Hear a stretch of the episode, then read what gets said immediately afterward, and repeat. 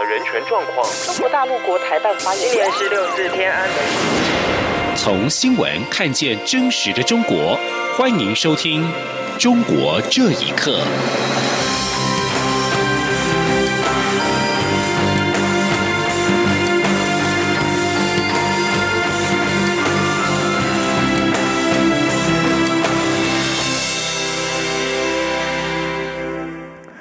各位好，欢迎收听《中国这一刻》。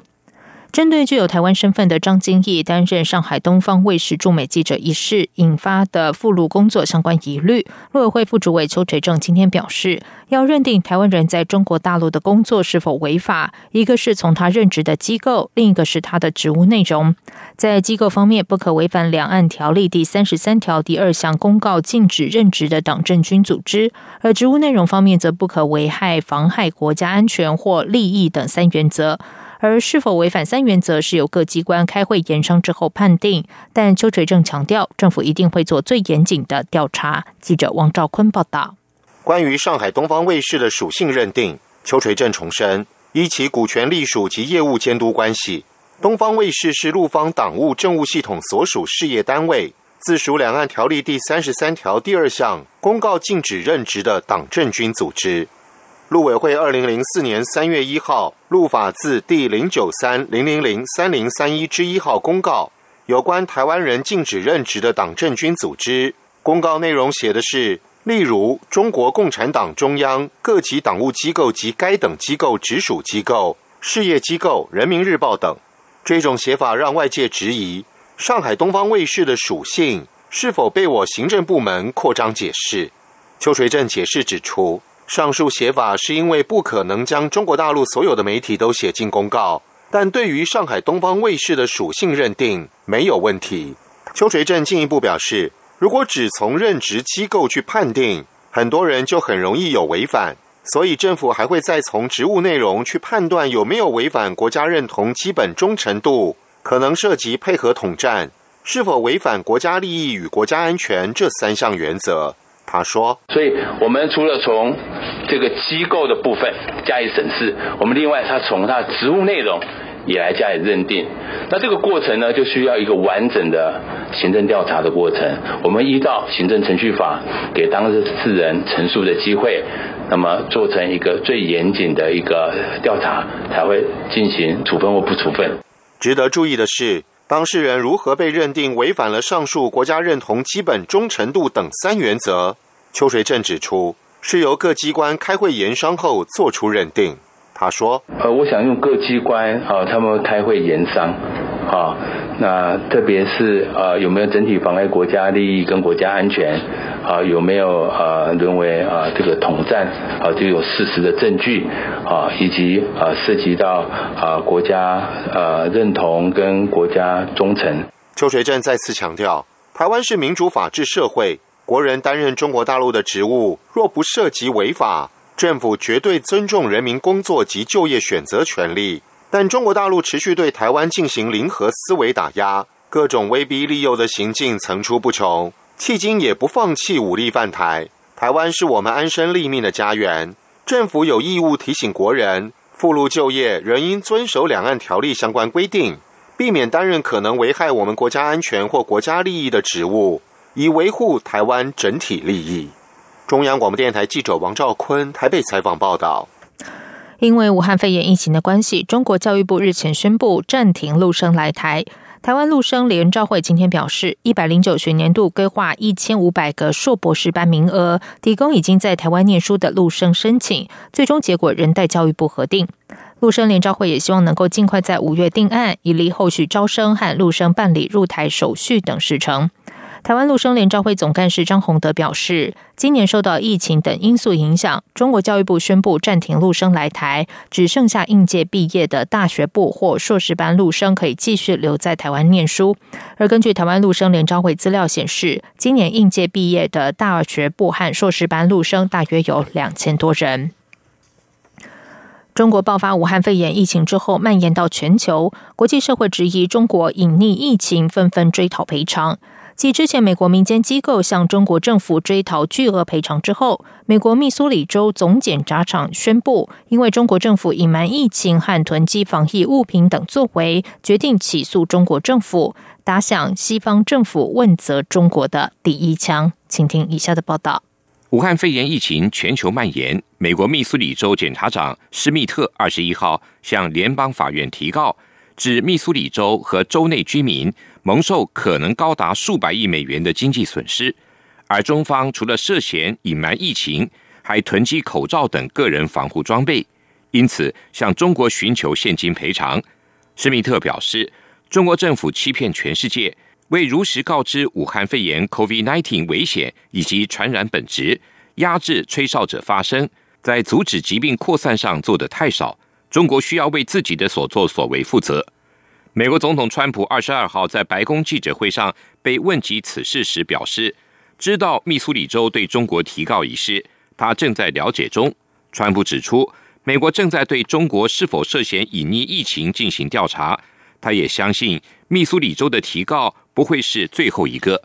目前部分舆论认为，对于中共当局的起诉很难会有结果。不过，德国法学学者钱耀军认为，密苏里州的起诉代表国际上对中国的追责已经开始进入实质层面。陈耀军说：“在法律上对着中共可以同时涉及刑法与民法，两者可以归于同一家法院来审理。各国也可以在各国内部法院对这些人提出起诉。中共在各国有全权大使可以出来应诉，只要罪名成立，各个法庭就可以判决。”因为当事人不在这些国家的主权范围内，判决人一时无法实施，但可以提出国际警署进行通缉，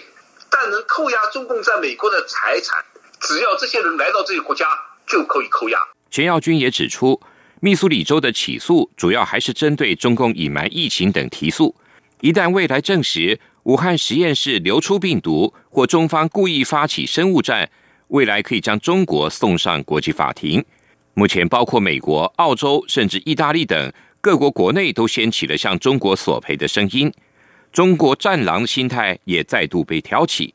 中国官媒现在不但积极引述各方专家的看法，回敬西方国家，并表示索赔并没有任何可能，甚至反过来开始鼓励海外中国企业以美国政府防疫不力造成损失为由向美国索赔。央广新闻整理报道。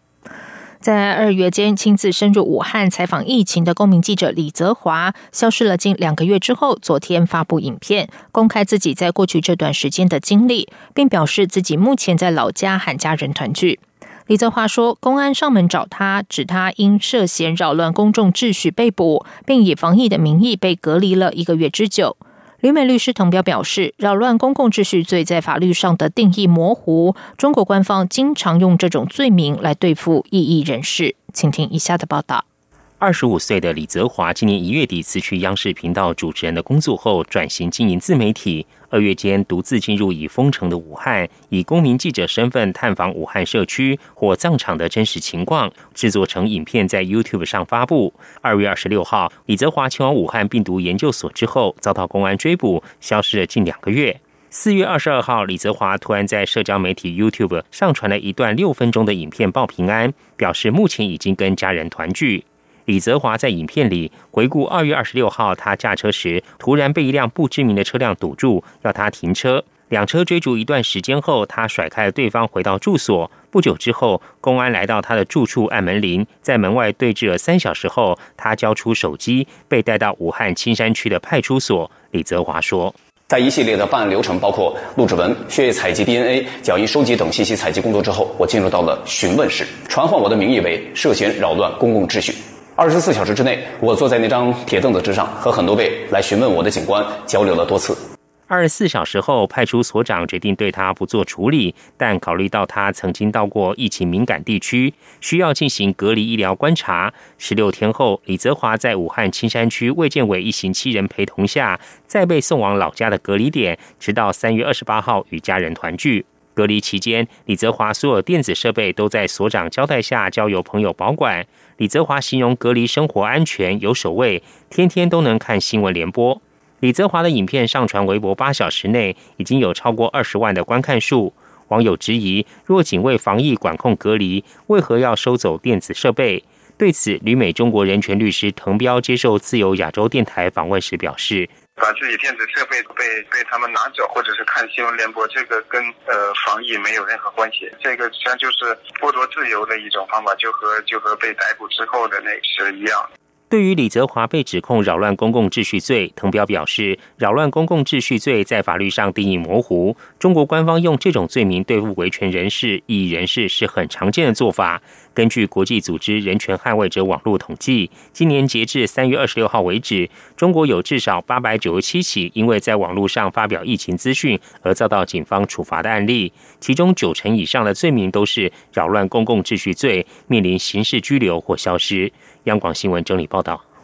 武汉肺炎疫情严重的冲击经济，对中国近三亿的农民工更是受创严重。中国国务院日前宣布，允许没有失业保险的农民工申请低保。农民工对这项利多消息却反应平平。中国劳工通讯组织指出，虽然中国政府提供的补助，但制度设计却阻碍农民工受益。有退休的农民工就表示，即使有补助可以领，但申请过程中还是得要送礼。请听以下的报道：居民最低生活保障制度是中国一直直接发给现金的社会福利。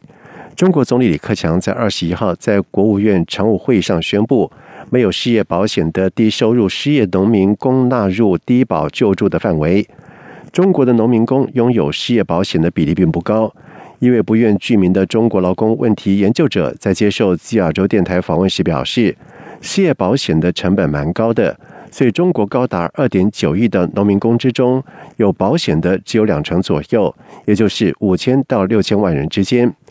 从二零一一年开始实施的社会保险法规定，用人单位必须为雇员缴纳包括失业保险在内的五种社会保险，但是由于政策宣传不到位。造成农民工保险意识不高，许多农民工不知道还能够申请失业保险。退休的黑龙江省哈尔滨市农民工廖成在受访时表示，即使知道可以申请社会保障金，农民在领取的过程当中还要面对很多的潜规则。他说：“无论办什么，你这个多少都得有的，他不送礼也得说点好话，三天六，他说该给办的他不给办，他就拖拖拖，都是这种现象。”香港的中国劳工通讯组织创始人韩东方表示，虽然中国政府为没有失业保险的农民工提供补助，但制度设计却阻碍了农民工受益。他说：“制度设计却是相反的，他有心想讨好老百姓，想让老百姓拥护他，想给大家一些好处，但是他在制度设计上呢，又令到这个决策者。”和这个潜在的受益者之间没有桥梁，工会组织是不到位的，是不代表工人跟政府也好，跟企业雇主也好进行这方面的磋商的。虽然中华全国总工会领导下有各级的工会组织，但是并没有协助维护农民工的权益。中国境内也并不允许工人自己组工会。二零一八年，深圳嘉实科技有限公司的部分员工自主工会被公司解散，并且受到政府的打压。韩东方认为，中国的工会没有办法为维护农民工权益产生作用。央广新闻整理报道。中国多座城市近日陆续的颁布政策，试图振兴受武汉肺炎冲击的房地产市场。不过，外界却质疑和中央的住房不炒的原则相悖。截至今天，已经有荆州等七座城市撤回了政策。